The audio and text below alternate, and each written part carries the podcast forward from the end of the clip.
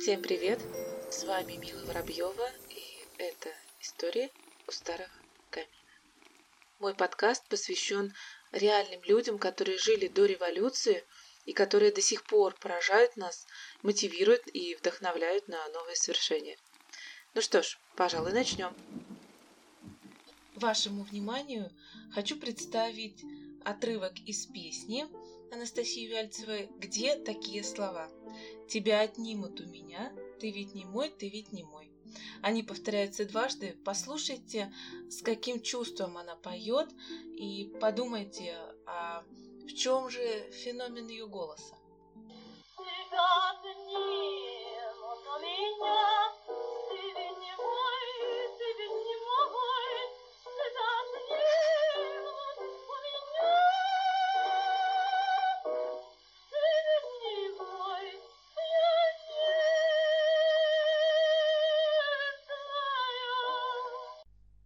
Итак, мы с вами закончили на том, что Анастасия Вяльцева впервые выступила в оперетте и спела песенку. И эта песенка вызвала фурор. Что же произошло дальше? А дальше ей давали главные роли в оперетте, но она заметила, да и все, наверное, заметили, что оперетта скатывалась на путь откровенной халтуры – на тот момент ей было всего 22 года, и в ее жизни снова случился поворотный момент. Это встреча с богатым модным адвокатом, меломаном и светским львом Николаем Иосифовичем Халева. У него такая странная фамилия, то ли Холева, то ли Халева. В общем, везде его фамилия звучит по-разному. Это был странный человек, и фамилия у него какая-то странная. Он был противоречивый. Он был адвокатом и участвовал в громких делах, отличался скрупулезностью и тщательной расстановкой аргументов, но был азартным картежником. У него имелась специальная сумма денег, которую он ежегодно проигрывал своим друзьям. А еще у него было своеобразное чувство юмора, и однажды, направляясь на поезде в какой-то город, он вдруг понял, что проехал остановку и рванул стоп-кран. Поезд остановился, полиция э, стала искать, кто это сделал, а он спокойно вышел на перрон и пошел по своим делам. Но его полиция задержала, спросила, кто он. Он достал из кармана визитку, отдал им, и они по этой визитке потом нашли его друга, потому что визитка была не Николая Иосифовича, а его знакомого, и обвинили его друга в том, что он совершил экстренную остановку поезда. Друг не понимал, в чем дело, но все-таки его вызвали в суд и оштрафовали на 50 рублей. А защищал его в суде наш адвокат Николай Иосифович. И потом, после судебного разбирательства, Николай Иосифович сказал ему, ты знаешь, а, я вот тут над тобой пошутил, ха-ха. Такой он был необычный человек.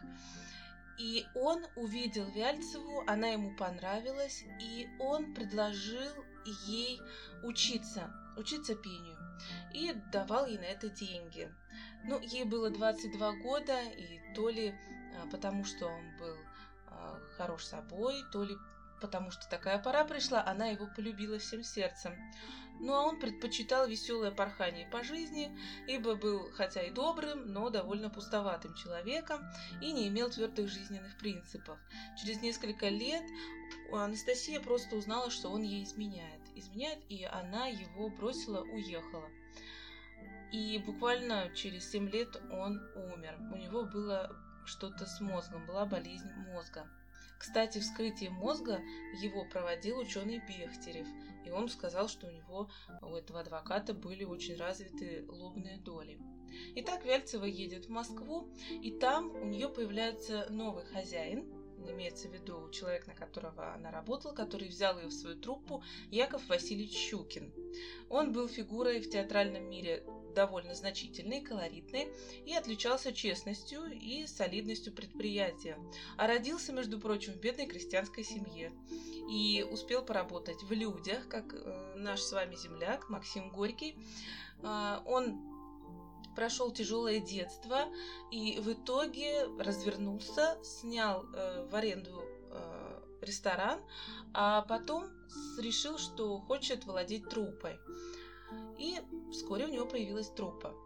Люди заметили, что дела у него идут хорошо, и предложили ему купить целый театр в каретном ряду. И он купил этот театр, но его театром назвать сложно. Это было просто развалюх. Это было страшное здание, э, которое было сложно назвать театром. И более того, он еще купил несколько десятин земли вокруг, облагородил их. Но прежде чем облагородил, он просто миллион вазов оттуда мусора вывез этих десятин, потому что современники говорят, что там было полтора метра мусора. Там просто была какая-то страшная помойка, и все над ним смеялись, что он купил эту помойку но он превратил эту помойку в сад с первоклассным театром. И вскоре об этом театре узнали не только в России, но и за границей. И этот театр мог удовлетворить вкусы и запросы самых разных слоев московского общества. И, конечно, Щукин не мог пройти Вяльцеву. В его театре выступали также Федор Шаляпин, Вера Комиссаржевская. И вот пополнился его театр э, еще одной восходящей звездой Анастасией Вяльцевой. К выступлению в театре Щукина Вяльцева готовилась к генеральному сражению. Ей было очень страшно, у нее тряслись руки, и она понимала, что Белокаменная не всегда принимает молодых артистов.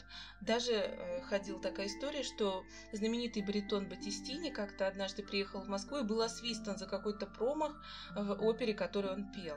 И поэтому она очень сильно волновалась. Но волновалась она зря, потому что публика ее приняла, и в конце выступления ей принесли огромное количество цветов, и в том числе корзины с цветами, на одной из которых было написано «Москва признает тебя своей». На сцене Щукинского театра она проработала 13 лет. Театр назывался «Эрмитаж». И потом она ежегодно приезжала э, в театр на гастроли, выступала в обязательном порядке в бенефисе Щукина. И приезд ее в Эрмитаж можно было сравнивать лишь с шествием венецианского дожа во дворец. От ворот сада до своей артистической уборной она шла по дорожке, усыпанной живыми благоухающими розами. Она очень любила цветы, и директор театра, оказывая ей дань уважения, проявлял немало выдумки, чтобы придать встрече торжественный и помпезный праздничный вид. Помимо всего прочего, Анастасия Вяльцева ездила еще и на гастроли.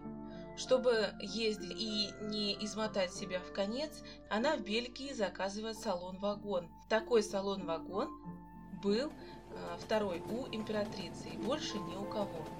Что он из себя представлял? Он состоял из гостиной, будуара, спальной комнаты для аккомпаниатора, комнаты для сопровождающих ее артистов. Особенно уютной была спальня певицы, которая утопала в кружевах и цветах. История этого вагона очень интересная. Им заинтересовались и белые, и красные после революции. Сначала в нем разъезжал Колчак, а потом красный командир Блюхер. Ну а сейчас неизвестно, где он находится. Кочевая жизнь артиста сама по себе полна приключений, и Вяльцевой во время гастролей пришлось столкнуться со многими странностями. И я искала информацию, в каких городах она была, и очень надеялась увидеть, что она была в Нижнем Новгороде. И наконец-то я нашла. Больше всего певицу поразил Нижний Новгород. В этом городе ей пришлось выступать в маленьком уютном театрике, обтянутом голубым бархатом с огромной хрустальной люстрой. В портере было 60 кресел и стульев, два яруса занимали ложи, в третьем находилась галерка, а еще выше райок. Купцы со своими чадами и домочадцами в огромных лисьих шубах, валенках и галошах являлись в театр чуть ли не за час до концерта и шли прямо в первый ряд, где шубы подстилали под себя, а галоши ставили под кресло. Тут же раскладывали свои съестные припасы и напитки, чтобы было чем занять себя, ежели скучно станет. 1904 году в России начался граммофонный бум, и Анастасия Дмитриевна стала королевой русского граммофона. Собственно говоря, именно поэтому мы имеем счастье послушать ее пластинки. Однако современники замечают, вот, например, Андреев написал так «Мне так жалко будущее потомство, и то, что они услышат на пластинках, это лишь жалкое подобие голоса Вяльцевой. На ее концертах всегда был аншлаг, хотя билеты стоили в три раза выше обычной цены. Исполнительница романсов стала самой богатой певицей России. Любители курьезов передавали слова популярного циркового борца Ивана Поддубного, которые были высказаны на даче Максима Горького в Куоколе.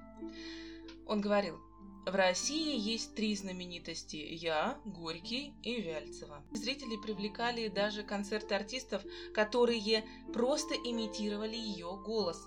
Можете себе представить, а, была такая женщина, Леонова ее фамилия, и был даже мужчина монахов, который одевался э, в платье, которые были похожи на ее платье, и в них выступал. Кстати, даже после смерти Вяльцевой ее платье продолжали гастролировать, и об этом тоже писали современники. И их просто выкупили с молотка. А на этом третий эпизод подошел к концу. Увидимся с вами в следующем эпизоде. Ставьте лайки, подписывайтесь на мой подкаст. И спасибо, что были со мной эти 10